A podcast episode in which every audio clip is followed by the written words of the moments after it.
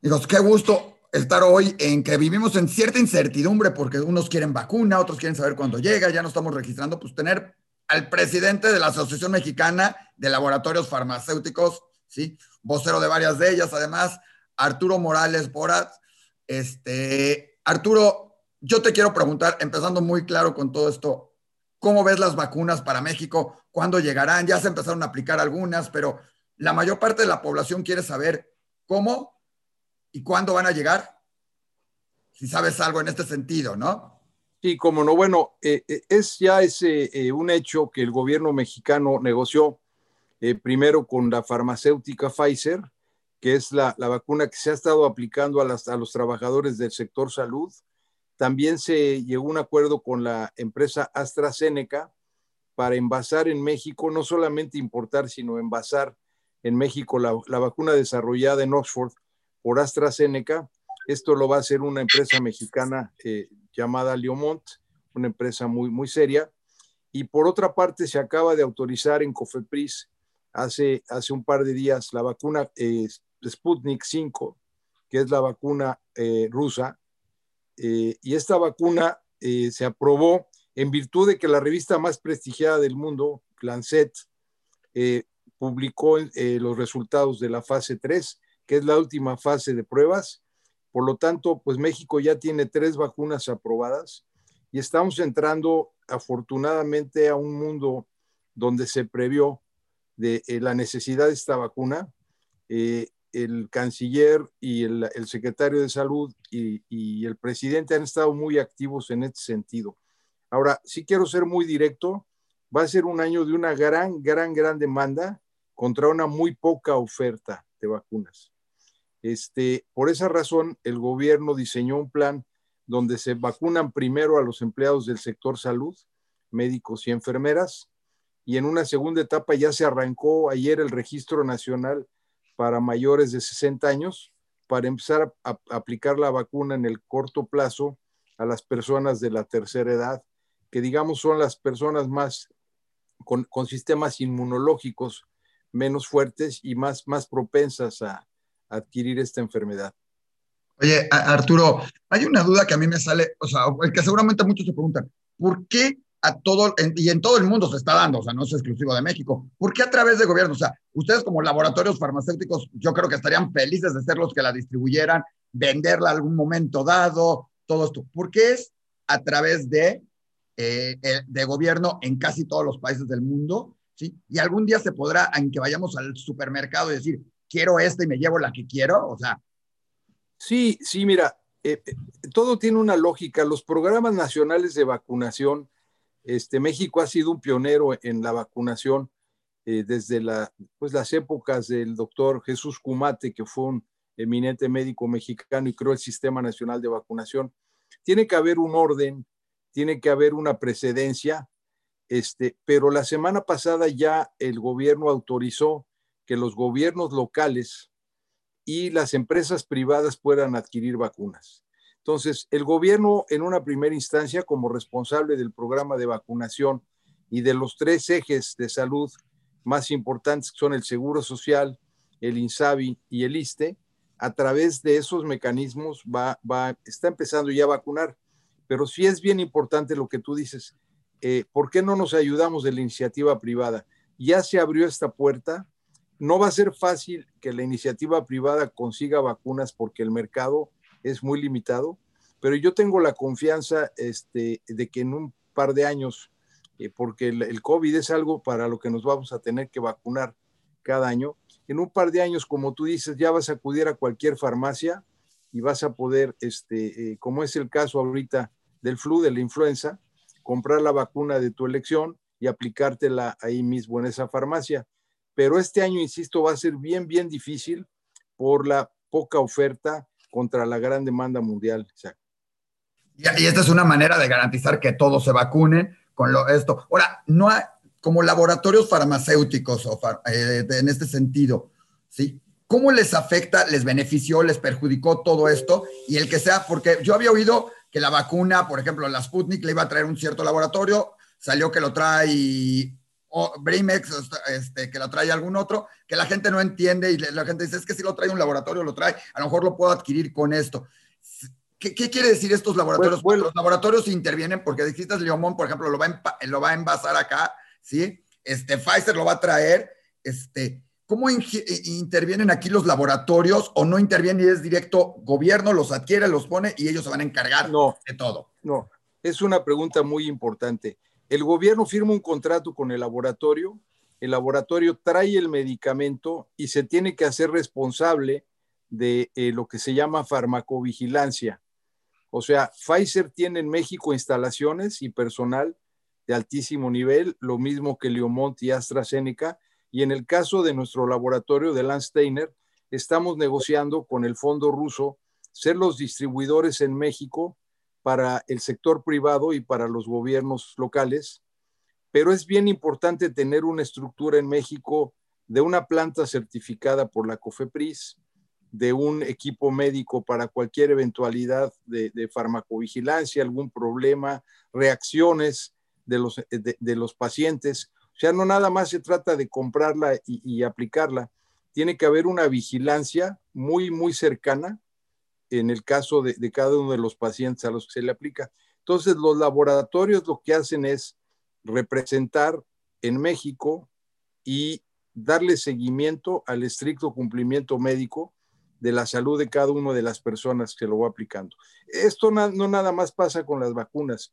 El gobierno mexicano compra eh, cualquier otro tipo de medicamento y se responsabiliza un laboratorio en México de la calidad y del seguimiento, lo que se llama farmacovigilancia, que es una de las normas que hay en, la Ley General de Salud de México.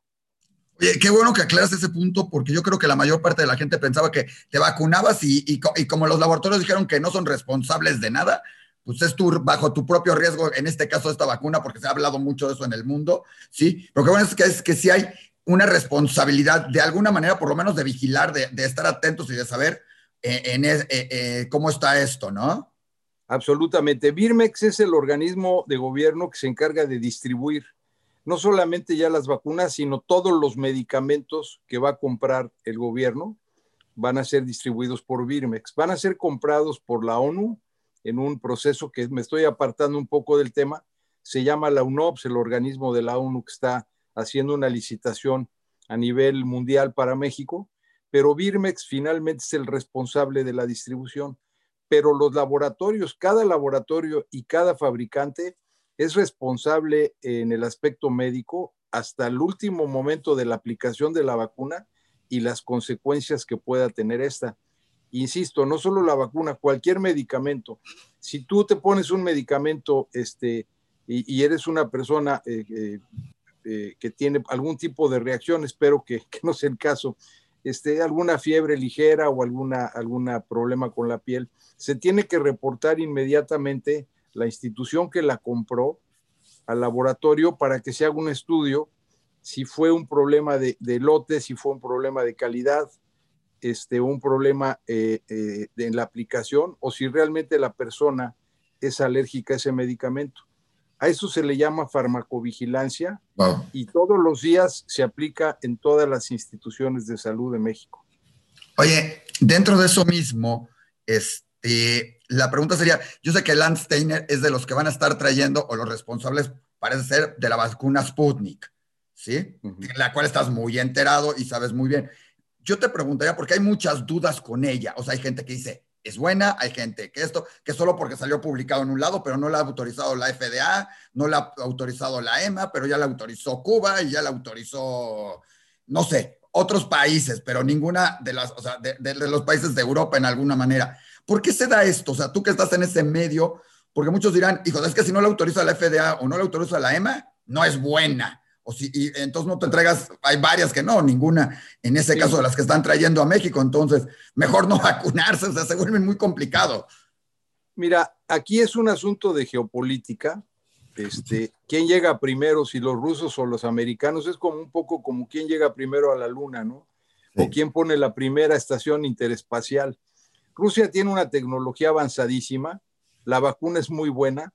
Yo te diría, ¿por qué no se ha autorizado en Rusia el uso de la vacuna de Pfizer, pues por un problema de geopolítica, ¿no? Primero van a, a, surtir a sus países, como es el caso de Estados Unidos, que está surtiéndose de Pfizer, y Rusia, que está surtiéndose de, de, de la Sputnik. Pero un organismo neutral, como es eh, la revista Lancet, la revista Lancet lo que hace es analizar todos los estudios de la vacuna por un grupo de pares, por un grupo de médicos, epidemiólogos eh, y biotecnólogos, y llegaron a la conclusión que los estudios y la aplicación de la vacuna es de éxito y es segura, o sea, es una vacuna buena. Ya en el campo de la, de la, de la realidad, esta vacuna lleva más o menos dos meses aplicándose en Argentina, eh, que ya es pues, parte de nuestro, de nuestro continente y es un, es un eh, pueblo latino, y no ha habido mayores complicaciones. Eso ya es una prueba real de que la vacuna efectivamente funciona.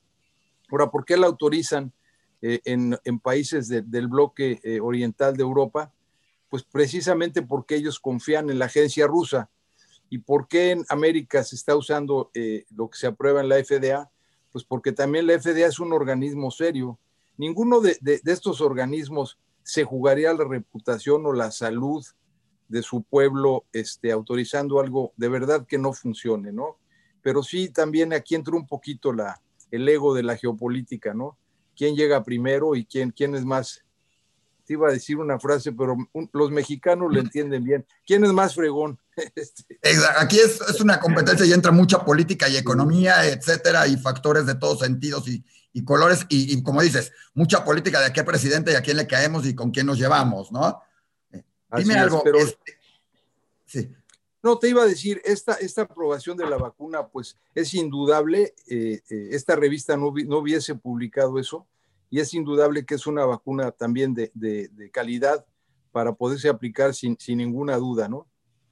Tú que estás en los laboratorios, y yo sé que algo que, que les ha pegado en un momento dado y que además se da mucho, es ya sea la piratería, el robo de medicamentos, o sea, todo ese tipo de cosas que les pega a los laboratorios en un momento dado, en especial la piratería o hasta, ¿cómo se llama? Cuando le echas un poquito más de agua a la medicina para que parezca, o todo esto, este me fue la palabra, pero este, se puede dar con las vacunas, se da, se puede dar con otros medicamentos, porque la gente dice, hijos, es que es bueno, no es bueno, funciona, o sea, le van a poner agüita, entonces para que en vez de salir cinco dosis salgan siete, este, o me la van a vender la que fabricaron en la esquina ahí, ya sabemos, en algún lado, ¿sí? O me la van a dar, se puede, o que haya gente que la robe, por, o sea, en, en algún país del mundo, ¿sí? Y te la venda piratamente por ahí, o la puedas ir a comprar en otro lado, Digo, porque las escuelas va a ser largo, va a ser pesado, somos ciento y pico millones de habitantes.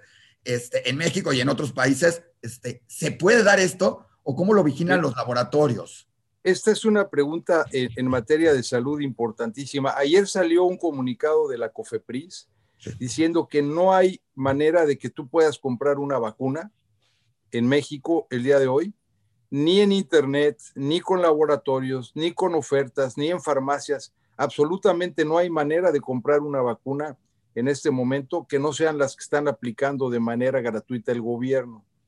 La segunda etapa, que son los gobiernos estatales, también se van a aplicar de manera gratuita. Entonces, todo aquel que esté ofreciendo vacunas en el sector eh, privado de alguna manera, digamos, fuera del marco de la ley, está ofreciendo eh, productos que lo más probable es que no cumplan con la calidad. Ahora, si hay piratería, en los productos del día a día, este, se han detectado algunas redes de falsificación de medicamentos que se llaman, les llamamos placebos, porque no, no, no te matan, pero no te curan. Entonces, no te dan, esa agüita con sal. No sirven para nada, sobre todo en tabletas, en algunas regiones del país. Esto ya se ha denunciado a la, a la Procuraduría General de la República y a la COFEPRIS y la parte de los robos, pues también es, eh, eh, antes se robaban televisiones o se robaban camiones con, este, con aparatos electrónicos y ahorita se roban camiones con, con medicamentos porque es un, es, ha sido un año sumamente difícil en México y todo lo que sea eh, medicamentos pues, ha tenido un problema de escasez. Pero yo te diría, en el caso de las vacunas es imposible por el grado de congelación. O sea, la vacuna de, de Pfizer requiere temperaturas de menos 75 grados centígrados y el proceso de congelación. pero la de Sputnik puede estar en el refrigerador normal, me dijeron. No, no, no, no, no. La, vacuna de Pfizer requiere una congelación de menos 75 grados, o sea, 75 bajo cero. Las, todas las vacunas requieren congelación a distintas temperaturas, pero es, es, es prácticamente imposible que se pueda manejar eh, de manera ilegal, ya sea el transporte o el almacenamiento. No hay infraestructura para que eh, lo que me preguntabas, se pudieran robar las vacunas y venderlas, es imposible, ¿no? Y si lo hacen y alguien los, las vende, no lo hagan porque no es, no, no es lo más, o sea, seguramente la vacuna ya perdió su efectividad porque ya estuvo fuera de su, de su proceso natural de congelación o ya fue, este, o sea, así como los alcoholes que los adulteran, ¿no? En ese sentido, entonces no lo, o sea, váyanse, esperemos a, gobierno, a todo esto. ¿Hay diferencia en cuál te vaya a tocar? ¿Hay alguna? ¿Vale la pena esperar? Decir, hijos, yo me espero a que me toque la de Sputnik, a que me toque una, a que me toque la otra. ¿O es confiable lo que, o sea, lo que hace Cofepris en ese sentido y como los vaya asignando? ¿Tú qué dirías en ese sentido? o sea, si yo soy a tu gran cuate y te digo, me siento contigo y le digo, oye Arturo, no sé, en mi colonia va a tocar la, no sé, creo que por ahí hasta la India podría llegar, porque la India ha dicho que tienen resultados excelentes. Sí, la India tiene, tiene también este, instalaciones y tecnología eh, de, vanguardia, pero mira, todas las vacunas que se aplican en México desde hace muchos años, nadie pregunta de dónde vienen. Las vacunas de influenza, las vacunas de polio, las vacunas, este, eh, te puede tocar un día una de China, una de Estados Unidos, una de Corea del Sur, una de la India, y nunca había sido un tema, oye, ¿de dónde me estás poniendo la vacuna? Sí, nos fijamos más en los frenos del auto, que no, ponle los frenos, ponle las balatas, no, esas no, las otras, ponle esta marca, que cuando vamos, que confiamos en los doctores realmente y confiamos en el sector salud. ¿Qué marcas son las llantas, no? Casi, casi, pero bueno, en este caso sí te, vas te van a notificar cuál es la vacuna, pero yo no creo que haya ni posibilidades de escoger, este, porque es dependiendo cómo van llegando los lotes y tampoco conviene esperarse hasta que puedas conseguir una vacuna de tu elección. En Estados Unidos, por ejemplo, eh, se hace por estado. Eh, cada estado recibe paquetes de diferentes eh, marcas de las vacunas y ni modo, o sea, la gente se pone la vacuna que está disponible, que va a ser lo mismo que en México. Hay que tenerle confianza a la que nos toque y confianza a la autoridad porque, porque es un proceso bastante riguroso el, el, que hace COFEPRIS. COFEPRIS es un organismo de, de, altura internacional y su comité de moléculas nuevas, son los que autorizan la vacuna, tiene médicos de altísimo nivel, eh, como el doctor Kersenovich, el doctor Reyes Terán, o sea, gentes eh, eh, realmente eminencias médicas que van a analizar con cuidado cada una de estas vacunas, ¿no? Se le puede tener confianza a la COFEPRIS. Ustedes tratan diario, si no es que cada minuto con ellos para cada medicamento. Digo, ustedes, todos los laboratorios farmacéuticos, no podrían vivir y no podrían interactuar si no es a través de la COFEPRIS en todo ese sentido. Entonces se le puede tener la confianza y ustedes saben perfectamente, ¿no? Absolutamente. Es un matrimonio, este, eh, a veces un poquito como cualquier matrimonio de estira y afloje con la COFEPRIS, pero es un organismo reconocido a nivel mundial y nosotros tenemos diario eh, comunicación con ellos efectivamente, ¿no? Pero, pero más allá de eso, te digo, el comité, el comité de moléculas que está estudiando la, la vacuna, está formado por, por científicos mexicanos de altísimo nivel, ¿no? Oye, y cambiando un poquitito, pero dentro del mismo tema, ¿qué se viene con la industria farmacéutica mexicana? Aquí les agarró, o sea, sé que, por ejemplo, se están desarrollando eh, estudios para desarrollar vacunas mexicanas, ¿sí? Seguramente con algunos laboratorios acá, la Universidad Autónoma de Querétaro, que tengo muy buenas noticias de alguna vez, iban muy avanzados con sus pruebas, todo. Se puede hacer algo, se puede llegar a tener una vacuna mexicana, se puede tener, eh, cambiar el sentido de cómo ha funcionado en México, que somos importadores de medicinas en muchos sentidos, a que estemos produciéndolas, a que estemos preparados para en un futuro no depender de a ver si, si Rusia nos da, si Estados Unidos, si Inglaterra, si me traigo de Cuba, si me traigo de Argentina. O sea, un ejemplo es lo que está haciendo Leomont, que es trabajar en conjunto, ¿no? Con Argentina, para, con AstraZeneca, para, para por lo menos dar trabajo en ese sentido también a México y que se haga acá, ¿no? Se puede, se, se está preparando eso como laboratorios mexicanos, como laboratorios farmacéuticos en México. Sí, mira, precisamente es lo que estábamos buscando en Landsteiner, es la transferencia de tecnología de la vacuna rusa el desarrollo es muy, muy, muy, muy caro, o sea, sí implica una inversión de, muchísimos miles de millones, pero la primera parte sería transferir la tecnología y fabricarla en México. Y como tú dices, no depender ya de un producto de exportación, sino trabajarla y fabricarla en México, dar empleo en México, este, desarrollar a la industria de investigación en México y eventualmente en el corto plazo sí tener nuestras vacunas, ¿no? Pero la industria en México la industria farmacéutica está preparada para ello. Hay de verdad, hay una infraestructura eh, en los laboratorios de altísima calidad, pero el desarrollo, sí, eh, te digo, es, ha sido sumamente costoso, o sea, desarrollar una vacuna en que fue prácticamente seis meses, además de un éxito eh, para los desarrolladores americanos y rusos, es de, una inversión gigantesca, ¿no? Pero tienes razón, eventualmente tendremos que tener nuestra vacuna y no depender de, de ellos, ¿no? y para otras cosas en general y para todo esto. ¿Cambió esto la, eh, eh, la, geopolítica de México en cuestión de los laboratorios farmacéuticos? Para terminar, ¿cómo ven ustedes el futuro en este sentido? Tanto de las vacunas, tanto del coronavirus, tanto de eh, tratamientos, como para otros, otras enfermedades, porque igual hay gente que se enferma de otras cosas y solo hablamos de uno, pero la gente se sigue enfermando y teniendo otras cosas y sabemos que pues, hay que estar preparados para mucho que viene o para nuevas cepas. ¿Cómo se ve el futuro de los laboratorios mexicanos, ustedes en este sector de medicamentos? Mira, en México los laboratorios nacionales más o menos venden el, el 85% de las cajas que se consumen en México, ya sea en el gobierno, que es el mayor comprador por mucho, este, eh, y, y por la iniciativa privada, la mayoría de los medicamentos se producen en México. Hay medicamentos de, de patente, este, que normalmente son los medicamentos que van apareciendo eh, eh, cada año, año con año, que sí siguen importándose de países como, como Suiza, como Bélgica, como Alemania, como Estados Unidos. Pero una vez que las patentes se vencen, México está preparadísimo para fabricarlos.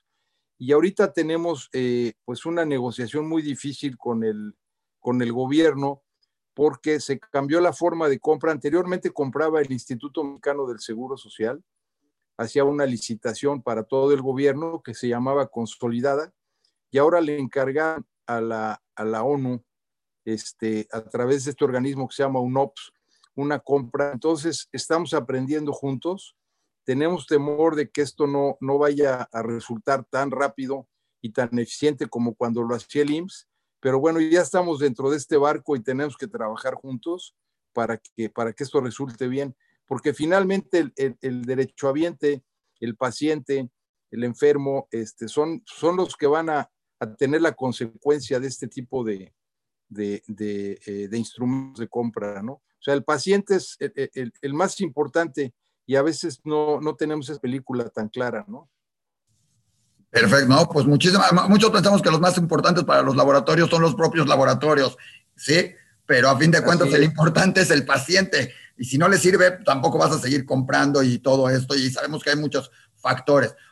Arturo, ha sido muy ilustrador en este sentido. Vamos a seguir platicando contigo en otras ocasiones, hablando de toda esta industria, de todos los medicamentos, de cómo se puede hacer, qué se puede, dudas que tiene la gente en general de genéricos, similares, este, patente, cómo sirve, cómo no sirve, todo esto, que eso es algo que ustedes tocan todos los días pero hoy el tema eran justamente las vacunas, en especial las Sputnik, que justamente las va a traer con Lance Steiner en estos días, en, en, estos, esperemos pronto ya estamos, y que pronto ya veamos la luz fuera de todo esto mucho más clara, porque ya se empieza a ver, pero esperemos que ya se vea mucho más clara en ese sentido, y, que, y que se cuente con todo ese apoyo, tanto de gobierno como de instituciones, como de laboratorios, ¿sí? Para, para lograr todo esto. Oye, solo por acabar, los laboratorios van a participar en la vacunación, participan, están, aparte de la vigilancia, participan en el proceso de vacunación o es totalmente independiente o pueden participar, les interesa.